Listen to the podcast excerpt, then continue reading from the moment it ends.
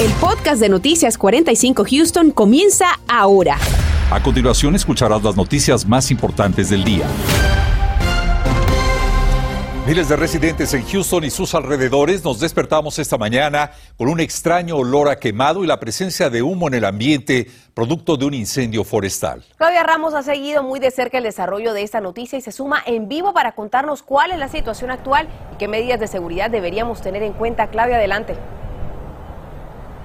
Muy buenas tardes compañeros, como pueden ver así lucen las condiciones a esta hora. Nosotros nos encontramos en el Parque Memorial y como pueden ver a mi espalda varias familias disfrutando de este día de condiciones agradables, una situación completamente diferente a la que vivimos esta mañana, como lo mencionaba Raúl. Muchos de nosotros nos despertamos a ese olor a quemado y poca visibilidad por el humo. También eh, pues las autoridades han estado monitoreando toda esta situación y dicen que todo esto se debió a este incendio que arde a unas 200 millas al oeste de Houston y ellos continúan monitoreando estas condiciones del tiempo, más bien la calidad del aire, que por ahora dicen no representa ninguna amenaza para nuestra comunidad. Y de hecho, ustedes también pueden vigilar estas condiciones, esta calidad del aire aquí en nuestra comunidad y quiero mostrarles cómo puede hacer eso. Precisamente nosotros le vamos a mostrar aquí en esa computadora que tenemos aquí justo al lado mío, visitando la página fair.airnow.gov. Aquí es donde usted puede verificar cómo luce la calidad del aire a estos momentos.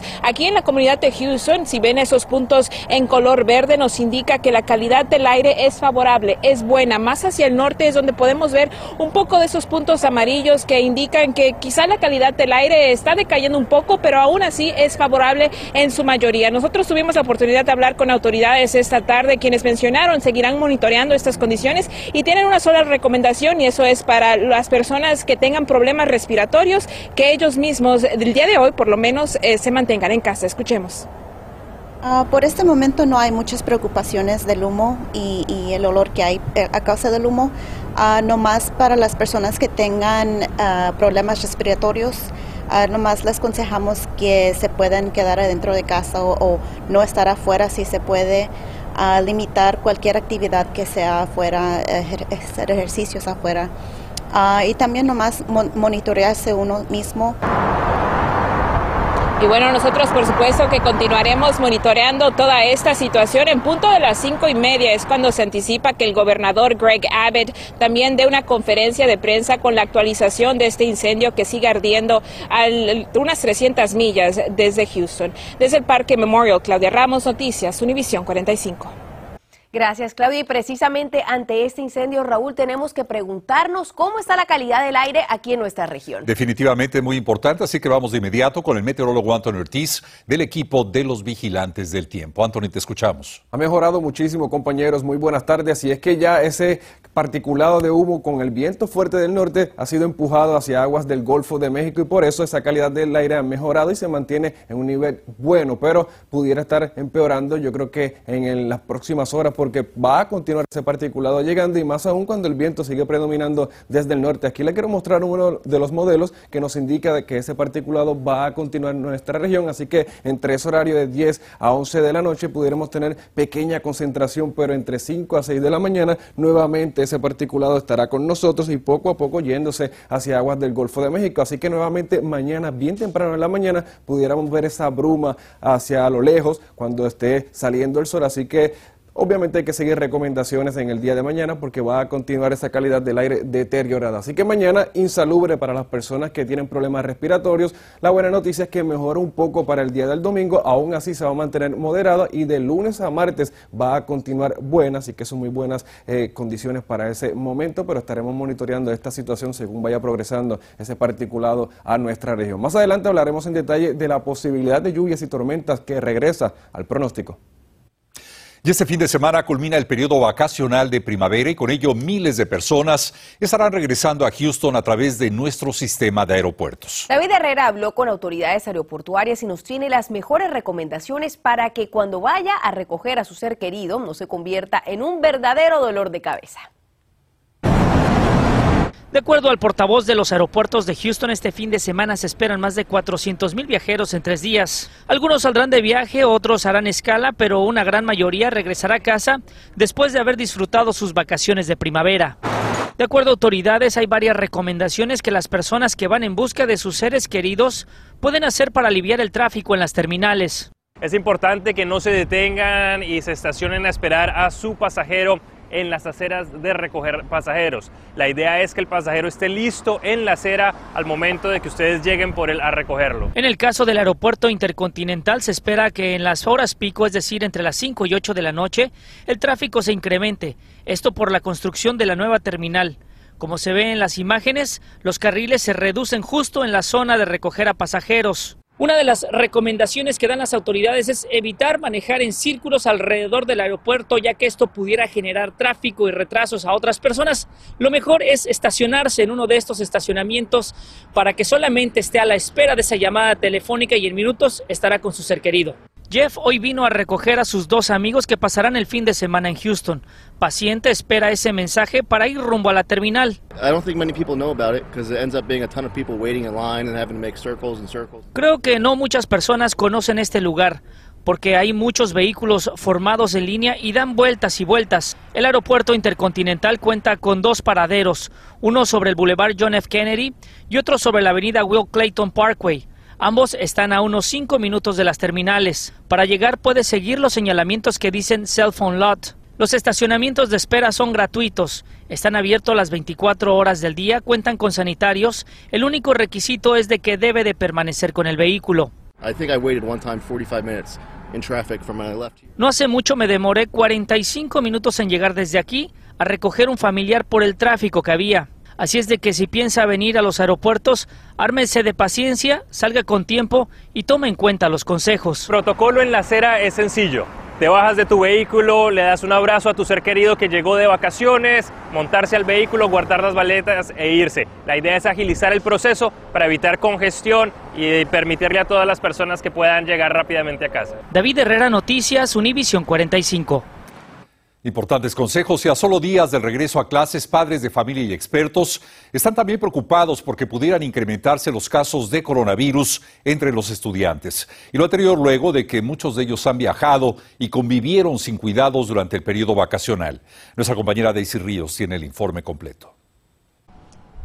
¿Qué tal compañeros? Muy buenas tardes. Ciertamente tanto los padres de familia como los educadores y por supuesto expertos médicos están muy preocupados porque el regreso a clases está a la vuelta de la esquina, pero también con esto la posibilidad de que incrementen los casos de contagios de coronavirus.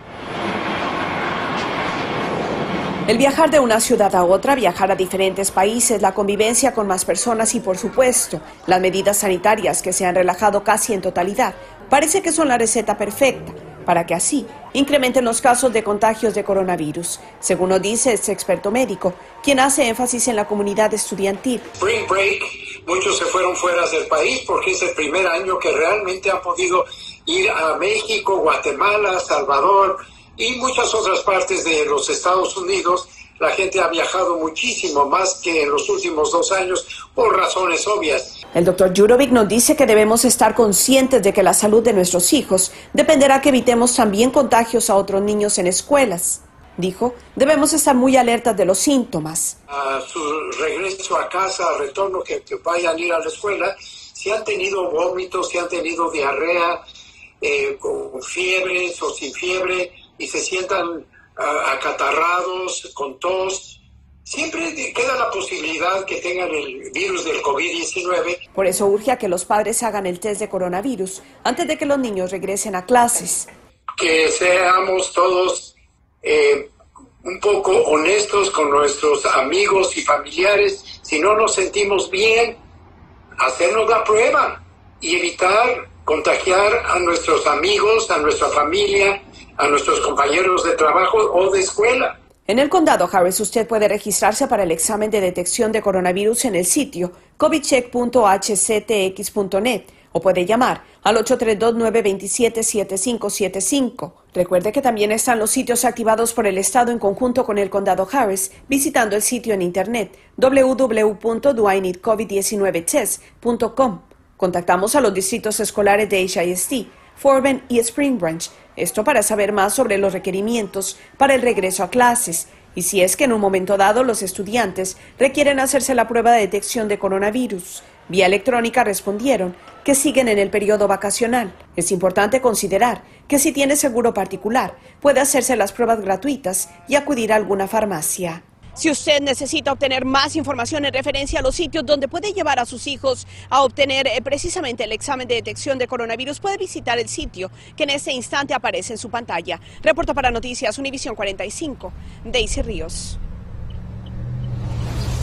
Una mujer de 43 años se encuentra desaparecida. Su familia la busca desesperadamente.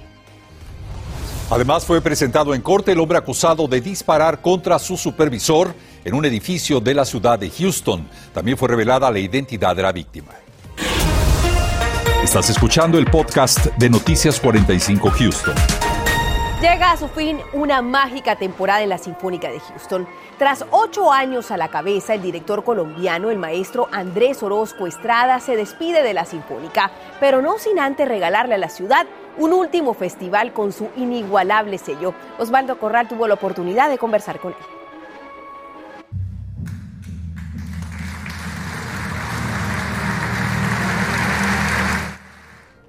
Maestro, ¿qué sabía de Houston antes de llegar y cuál fue su primera impresión?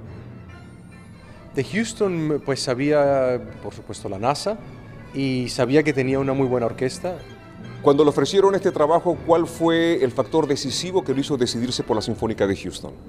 La química y la conexión con los músicos fue, fue muy especial y eso hizo que, que realmente me entusiasmara con la idea. ¿Cómo calificas a la Sinfónica de Houston? Tiene personalidad y eso digamos que es lo más importante. Cada orquesta tiene su, su, manera de ser, su manera de tocar, su estilo, y esta orquesta también lo tiene y eso lo, lo aprecio muchísimo. ¿Es la Sinfónica de Houston mejor después de Andrés Orozco?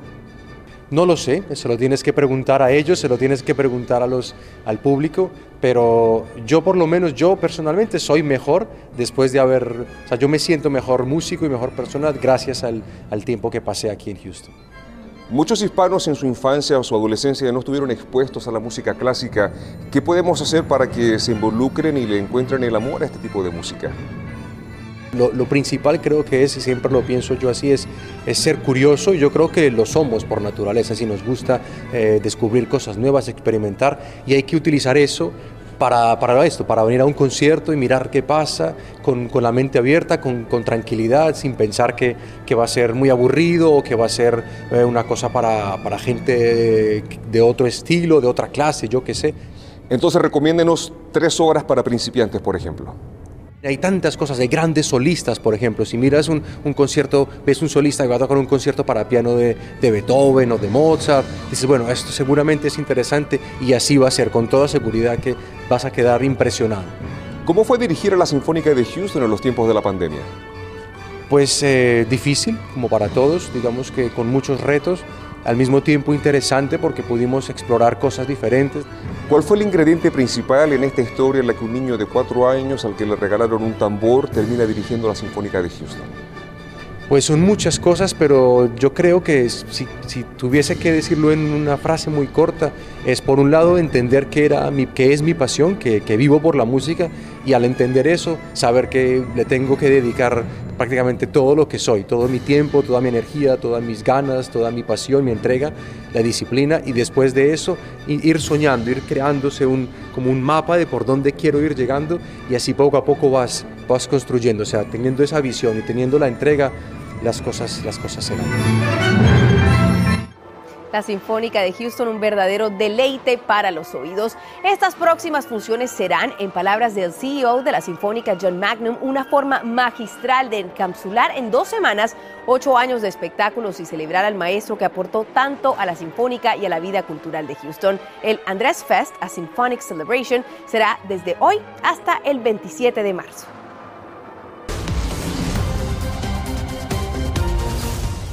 Y atención, vamos con una alerta local de Noticias 45 en cuanto al tráfico. Y es que se está viendo bastante obstruido porque mire las imágenes. Tenemos un vehículo que se acaba de incendiar. Esto es lo que es el periférico 8 oeste a la altura de la Harwin. Como le cuento, un vehículo se acaba de incendiar en esa zona y está afectando tres carriles. Uno lateral, uno eh, de emergencia y también uno central. Si vamos a ver una cámara antes de donde se está presentando precisamente el incendio, que es la Harwin, les cuento que el tráfico ya luce bastante lento en esta autopista. Recuerde bien, esto está afectando el periférico 8 oeste en dirección sur. Quienes van hacia el sur por la 8, camino hacia Pearland, a Missouri City, tengan en cuenta que pudieran eh, obviamente encontrarse con grandes demoras. Por supuesto, estaremos súper pendientes y lo mantendremos muy al tanto de cómo sigue la situación en cuanto a la movilidad en el periférico 8 oeste a la altura de la calle Harwin. Y llegamos al tan esperado fin de semana y muchos con planes y las condiciones estarán inmejorables allá afuera, con excepción de esa calidad del aire bien temprano en la mañana de sábado, pero la tarde 75 en cuanto a esa temperatura, agradable, poca nubosidad y no creo que tengamos precipitaciones. El domingo algo muy similar, 76 en cuanto a la temperatura, agradable, pero también soleado allá afuera. Así que sábado y domingo no tendremos nada de precipitaciones, pero este mismo domingo tendremos el equinoccio de primavera, o sea, le estaremos dando la bienvenida a la primavera. Esto sería a las 10 y 33 de la mañana del domingo, cuando los rayos del sol estén incidiendo perpendicularmente hacia el Ecuador, haciendo que el hemisferio norte y el hemisferio sur estén iluminados de igual manera, dándonos la ilusión de que tengamos 12 horas de noche y 12 horas de día, así que le damos la bienvenida a la primavera y le decimos adiós al invierno. Y bueno, inmejorables las condiciones, como les decía, todo muy tranquilo allá afuera para el día del sábado. Vea que ya para eso del mediodía de sábado 69 en cuanto a esa temperatura, tal vez alguna que otra nubosidad, pero sin precipitaciones. De igual manera, el domingo comienza un tanto fresco, con temperaturas en el rango de los 40 grados para eso de las 7, 8 de la mañana. En horas de la tarde comienza a aumentar la temperatura y para eso cuando ya llega la primavera, 68, 70 grados en la ciudad de Houston, todo muy tranquilo, así que no veremos precipitaciones por el momento, así que disfrute sábado y domingo, porque el lunes y martes aumentará esa posibilidad de lluvia bastante, un 70%, así que gran parte de la región pudiera haber actividad de precipitación. Por el momento se mantiene un riesgo de tiempo severo, algunas tormentas pudieran formarse hacia el norte de la Interestatal 10, esto en horas de la tarde y noche del lunes hacia el martes en horas de la madrugada, y aquí le muestro uno de los modelos para que usted tenga una idea de lo que va a estar sucediendo durante el día. El viento seguirá predominando desde el sur, añadiendo más humedad, dando paso a que obviamente la tarde comience bastante húmeda allá afuera y cuando comience a entrar el sistema frontal, que esto sería ya en la madrugada del martes, a eso entraría de 4 o 5 de la mañana, vea las tormentas que pudieran estar formándose, trayendo vientos fuertes, granizo y también algunas carreteras pudieran tener algo de inundación, así que estaremos monitoreando esa situación. Así que disfrute sábado y domingo, llega la primavera en el rango de los 70 grados en cuanto a temperatura y entre lunes y martes actividad de lluvias y tormentas en la región. Bonita tarde. Gracias, Anthony. Mientras tanto, hoy el hombre acusado de disparar mortalmente contra su supervisor en el octavo piso de un edificio en Houston fue presentado ante un juez. Se trata de Montavious Wright, de 26 años de edad. El hombre permanecerá en prisión con una fianza de 500 mil dólares y regresará a corte el próximo 21 de marzo. La víctima fue identificada como Doran Kelly. En este momento y a pesar de los cargos a mi cliente se mantiene la presunción de inocencia, dijo la abogada. La fiscalía continúa reuniendo evidencia de este caso que provocó una fuerte movilización policíaca y el desalojo de decenas de trabajadores del edificio en donde ocurrieron los hechos. Una madre de familia está desaparecida desde hace una semana. Su nombre es Elvia Marina Murillo Ferrera, de 43 años. Sus seres queridos ya hicieron el reporte a la policía y hasta el momento no han obtenido respuestas. Rodolfo Sánchez nos informa desde el suroeste de Houston. Hay una familia de Houston que está muy preocupada porque su madre está desaparecida desde hace ya una semana y hasta el momento no saben absolutamente nada de ella. Se trata de la señora Elvia Marina Murillo Ferrera, de 43 años de edad. Es una familia que es originaria de Honduras y reside en el área sur-oeste de Houston. De acuerdo a lo que nos comentan sus familiares, salió a una lavandería que está ubicada en el número 7205 de Hillcroft Avenue en el suroeste de la ciudad para venir a lavar ropa y desde ese momento ya no han sabido absolutamente nada de ella. Que nos apoyen, que nos ayuden, que si ven su carro, ya sea parqueado en cualquier lugar, que se comuniquen con la policía, alguna reca. ¿Qué carro es? Es un Nissan Altima 2016. ¿Color? Negro, vidrios oscuros también. El día que ella se fue fue un viernes 11. Hoy una semana prácticamente de eso. Ella es una persona que ya a las 9, 8 de la noche ella ya está en casa. Entonces en el día puede hacer algún mandado, puede ir al trabajo, pero ya en la noche ella no es de salir. Y si usted tiene información respecto a la señora Elvia Marina Murillo Ferrera, de 43 años, repórtela a su policía local. En Houston, Rodolfo Sánchez, Noticias Univisión 45. Continuamos con el podcast de Noticias 45 Houston. Esta noche a las 10 explicamos cómo podrás recibir más de 2 mil dólares de reembolso si alguien en tu familia asiste a la universidad. Se trata de dos créditos tributarios que le ayudarían a cubrir los gastos en educación superior. Además, solo faltan dos días para que culminen las festividades del Rodeo Houston. Te contamos cuáles serán los eventos más esperados para este fin de semana y recomendaciones para evitar las largas filas de tráfico si planeas ir con tu familia. Y así va a continuar la tarde en Houston con temperaturas en el rango de los 60 grados, este, con nada de precipitaciones por el momento, pero sí las mismas pudieran llegar el lunes, así que a disfrutar el sábado y domingo antes de que lleguen las tormentas. Un fin de semana sumamente esperado y Raúl con la cereza del postre primavera el domingo. Definitivamente. Estaremos atentos, Anthony. Gracias y gracias a usted por haber estado con nosotros. Nos veremos esta noche. Gracias por escuchar el podcast de Noticias 45 Houston. Puedes descubrir otros podcasts de Univision en la aplicación de Euforia o en univision.com diagonal podcast.